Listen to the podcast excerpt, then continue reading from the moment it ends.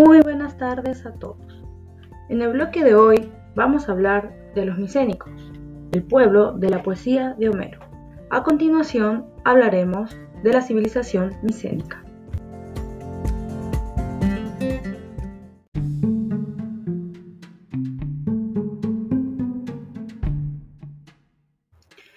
Mucho más antes de hablar de los micénicos, vamos a volver a unos siglos atrás. La cultura cretense ha sido considerada madre de la cultura griega.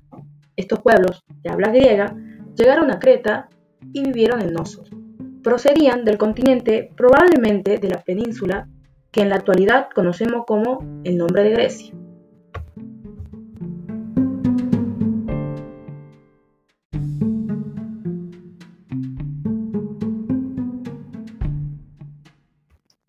En el 1400 a.C. fue invadida por los aqueos, que construyeron la civilización micénica. El área cretense fue invadida por los aqueos, un pueblo que provenía de la zona continental de Grecia y que hablaba ya una forma de griego arcaico. Estos construyeron ciudades amuralladas, como Micenas, y fundaron la denominada civilización micénica.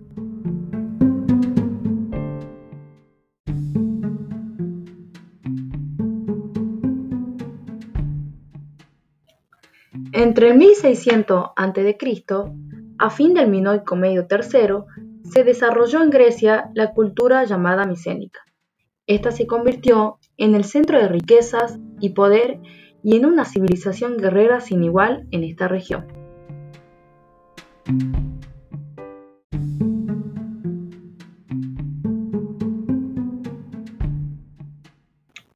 El notable preludio de esta civilización está atestiguado plenamente no solo en Micenas.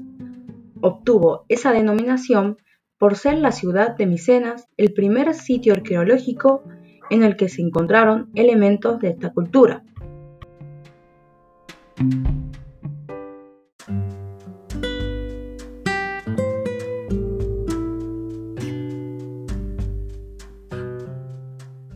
Fue la época de la guerra de Troya y de los primeros héroes griegos y poetas como Homero, en el cual, este al 800 a.C., inmortalizó Ulises, Héctor y Aquiles, narrando acontecimientos ocurridos en el siglo anterior, en sus flameantes obras como La Iliada y la Odisea, donde fueron escritas en el siglo IX a.C.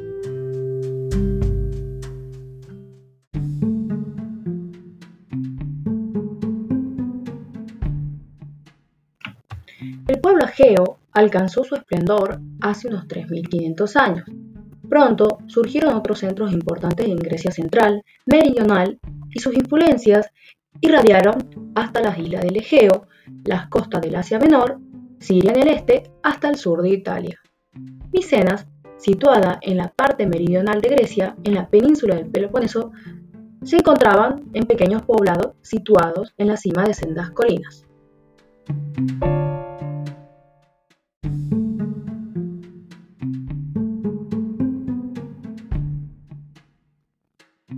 Mientras que se desarrollaba la civilización cretense, la Grecia continental se había transformado poco a poco desde el principio del segundo milenio, debido a la llegada por el norte o desde el mar de los invasores indoeuropeos.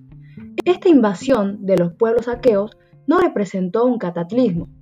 Una tribu tras otra se fueron deslizando a través de la península y se impusieron gracias a la superioridad de sus armas.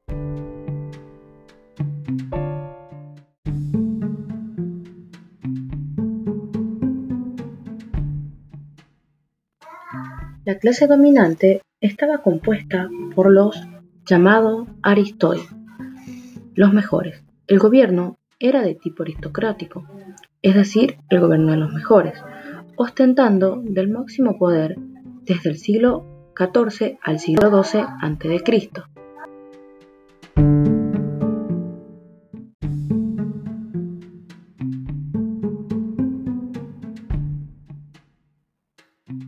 Eran épocas violentas, de constantes invasiones. Había una clase media de artesanos, navegantes y comerciantes, y una clase baja de campesinos y finalmente esclavos.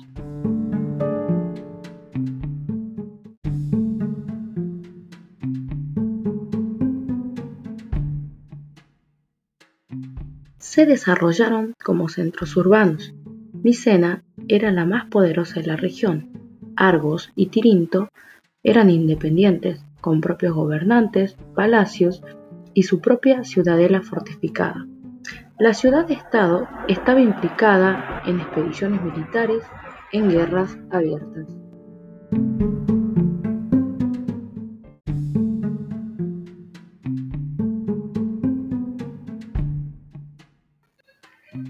Gobernaba un soberano supremo llamado Guanax, que habitaba en el palacio, apoyado por un consejo de ancianos, Gerontes, llamado Jerousía.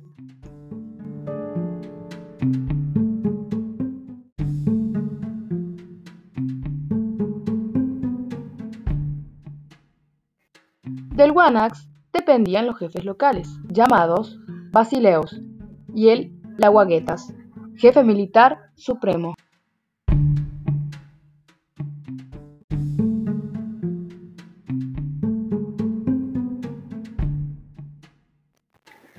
Al declinar la civilización minoica, los micénicos invadieron Creta, apoderándose de su capital, Nosos. Estos absorbieron la cultura y gobernaron más de dos siglos. Las dinastías militares micénicas reemplazaron a los minoicos, ocupando su lugar en el comercio marítimo y los negocios anejos.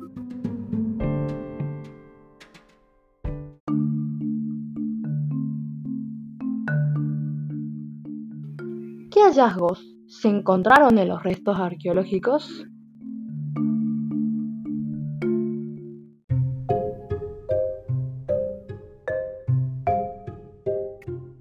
Los hallazgos realizados por los arqueólogos griegos hace poco, en 1951, conocido como Círculo B, y otro, quizás, siglo más moderno, Círculo A, avanzaron el estudio moderno de la Edad de Bronce griega.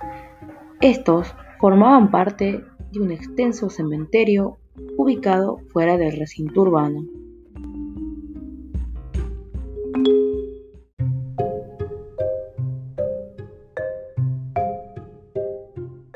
descubrimiento fue a cargo de Heinrich Schliemann en 1876, quien quería revivir la antigua Micenas. Estos fueron causa de revuelos, ya que en estos recintos se habían encontrado no solo los restos fósiles, sino que venían con ajuares que decoraban el lugar, cerámicas, objetos valiosos de esa época, al lado de muchos panes de oro delicados, incluso femeninos, obras, filigranas en adorno de todas clases. Había montones de espadas y otras pertenencias de los guerreros.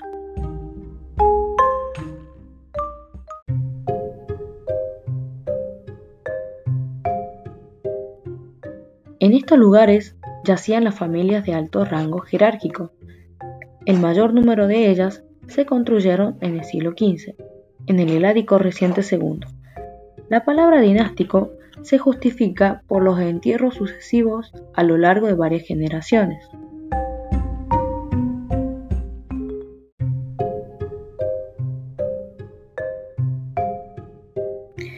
El periodo de la tumba de Tolos también el momento en el que la actividad continental se vuelve claramente visible en el exterior, en forma de abundantes restos de cerámica al principio en el oeste, es decir, Sicilia e Italia meridional. Pero al final del meridional reciente segundo, también al este, en Roma, Chipre, Mileto y Asia Menor.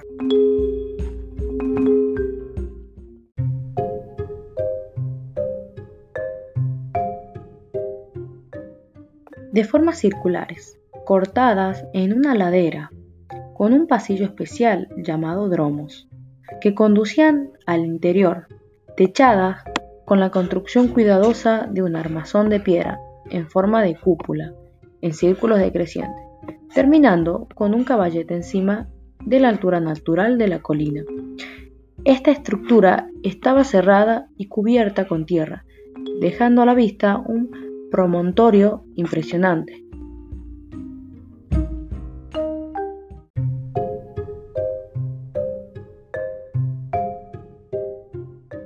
Tolos mejor conservada fue construida en 1250 a.C.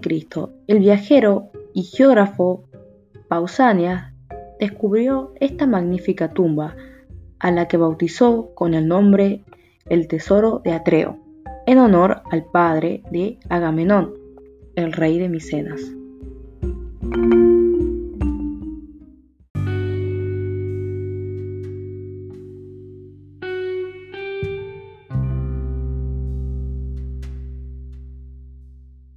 La agricultura y la ganadería.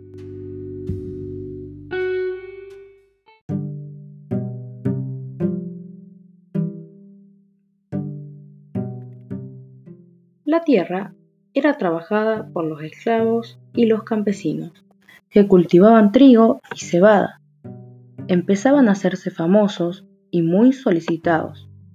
Los higos que usaban también como moneda de pago. El olivo y la vid eran otros recursos importantes de su economía. Criaban ovejas y cabras, de la que obtenían lana para sus propias ropas y leche para su alimentación.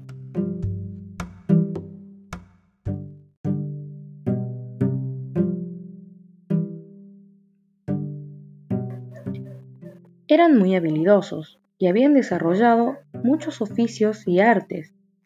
Habían orfebres que trabajaban el oro, el cobre, sastres que fabricaban ropa nueva y arreglaban la vieja, alfareros que fabricaban la mayoría de los utensilios que se utilizaban en las casas, panaderos, albañiles, constructores de barcos y carpinteros.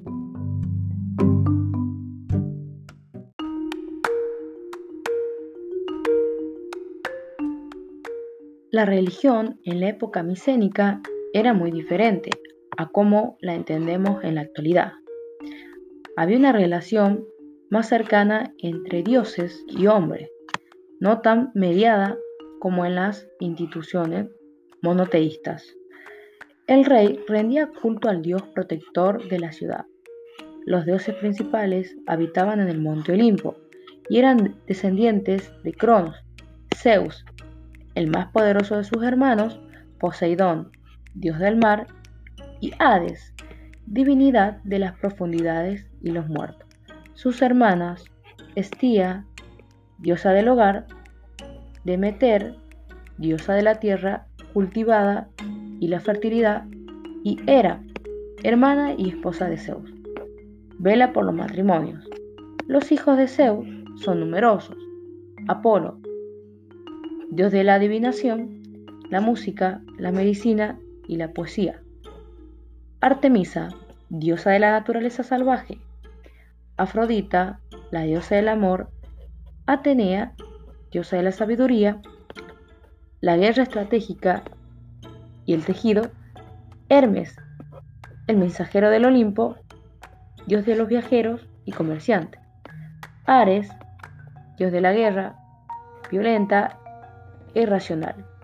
Hefesto, dios del fuego, y Dionisio, dios del vino y la reproducción y el delirio místico.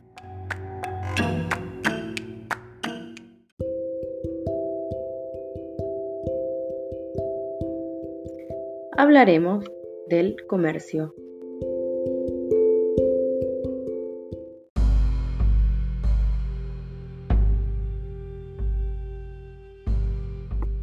Los arqueólogos han encontrado cerámica micénica en muchos lugares del Mediterráneo y el Oriente, lo que da una idea del gran desarrollo del comercio de los micénicos. Las vasijas y la lana les servían para pagar los productos que ellos no producían. Los micénicos desarrollaron el comercio y por lo tanto también la navegación. Fueron grandes navegantes y exploraron y ocuparon muchas ciudades del Mediterráneo procurando obtener nuevos productos y vender los suyos. Exportaban vinos, perfumes, objetos de metal manufacturados, minerales en brutos, armas y cerámica. Fomentaron el establecimiento de puestos comerciales y colonias.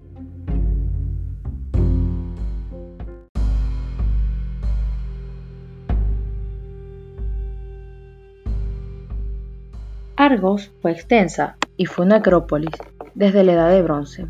Fue el centro del culto a Hera, la esposa de Zeus.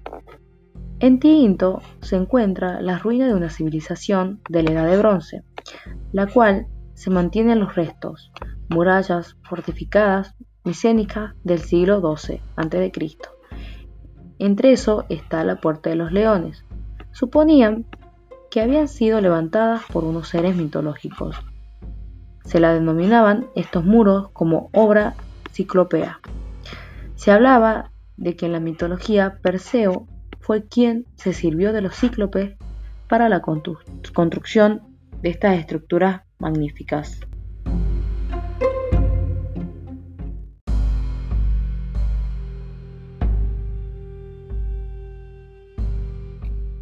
También se especulaba que en la leyenda de la ciudad de Micena fue fundada por Perseo.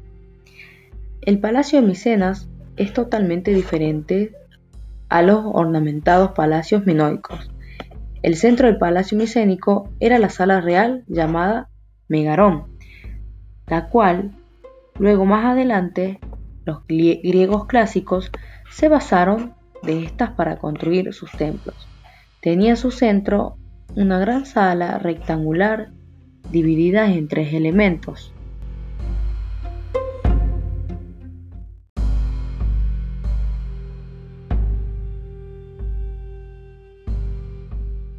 Se penetraba a través de un pórtico con dos columnas al que seguía una antecámara que conducía al Salón del Trono.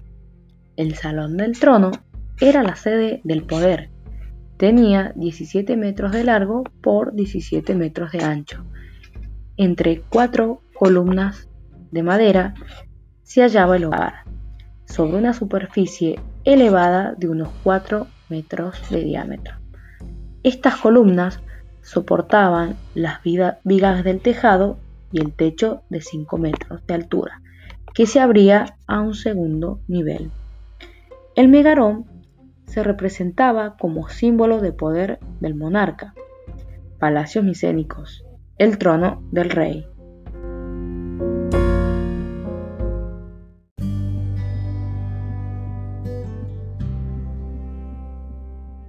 Las diferencias que habían, según los historiadores de la sociedad minoica y micénica, eran las siguientes.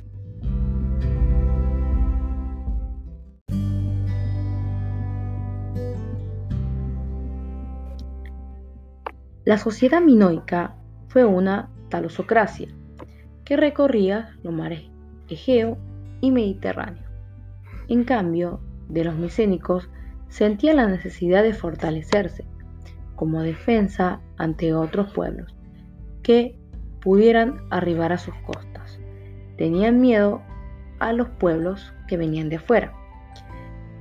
Este miedo impulsó a los de Tirinto a construir una muralla de 8 metros de grosor por 10 metros de alto. Esta protegía la ciudad de cualquier enemigo. Los micénicos no solo absorbieron el imperio comercial minoico, sino también adoptaron su arte, su forma de vestir y peinarse. Su acrópolis fortificada se encontraba sobre un elevado risco que dominaba toda la región.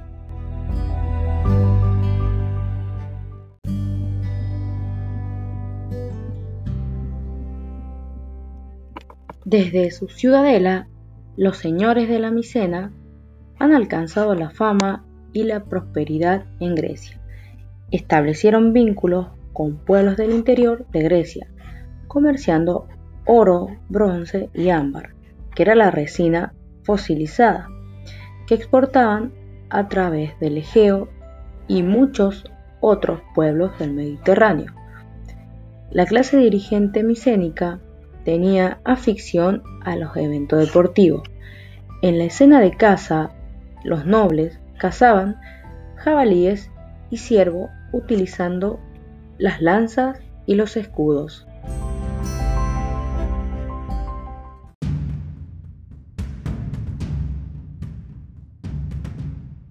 Hablaremos de la guerra de Troya.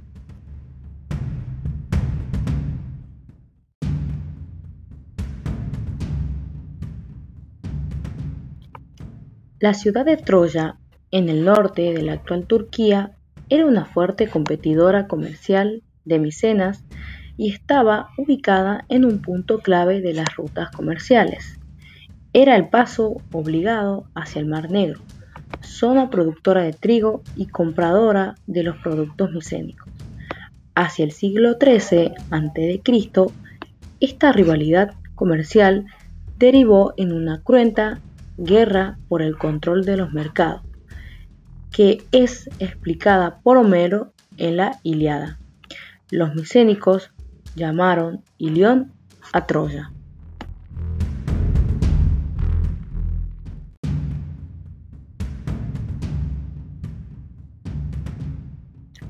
por motivos amorosos. Según Homero, Paris, el hijo del rey de Troya, raptó a Helena, la mujer más bella del mundo, esposa de Menelao, por quien éste había obtenido el reino de Esparta. Esto desencadenó la guerra entre griegos comandados por Agamenón, hermano de Menelao y rey de Micenas, y troyanos. La guerra duró 10 años y tuvo episodios fantásticos como el del caballo de Troya un enorme animal de madera que apareció en la ciudad como un regalo de los dioses, pero en realidad contenía en su interior a los mejores guerreros griegos que bajaron de él y sorprendieron a los troyanos.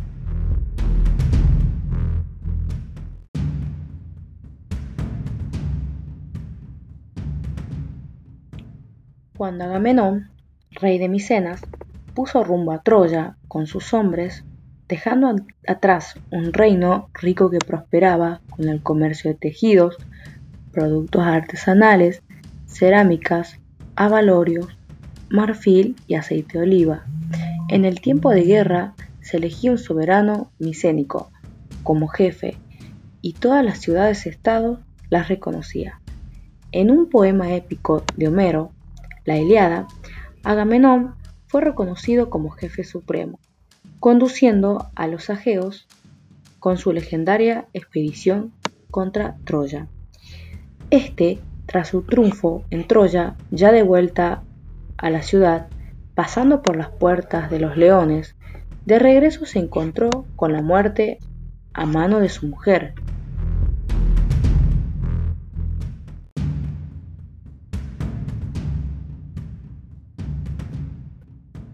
Clitenestra y su amante Egisto. Nadie sabe a qué se dio el rápido declive micénico, con el consiguiente abandono de la ciudad a fines del segundo milenio a.C., pero el sello característico principal de los micénicos ha perdurado durante milenios. Hacia 1150, los dorios, guerreros indio-europeos, invadieron y saquearon las ciudades micénicas imponiendo su cultura y desarrollo de nuevas formas políticas. La caída de los micénicos puso en fin a las más brillantes civilizaciones de la Edad de Bronce, marcando el fin de esa era. De esas cenizas nacieron los helénicos, más tarde los griegos clásicos.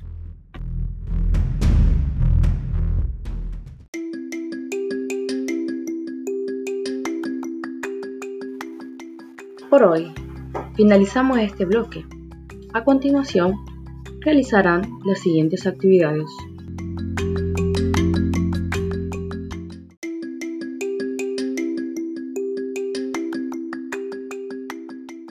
Primera actividad a realizar. Realicen un ensayo de tres carillas sobre el audio escuchado. Segunda actividad, van a hacer una exposición base a la historia de Troya.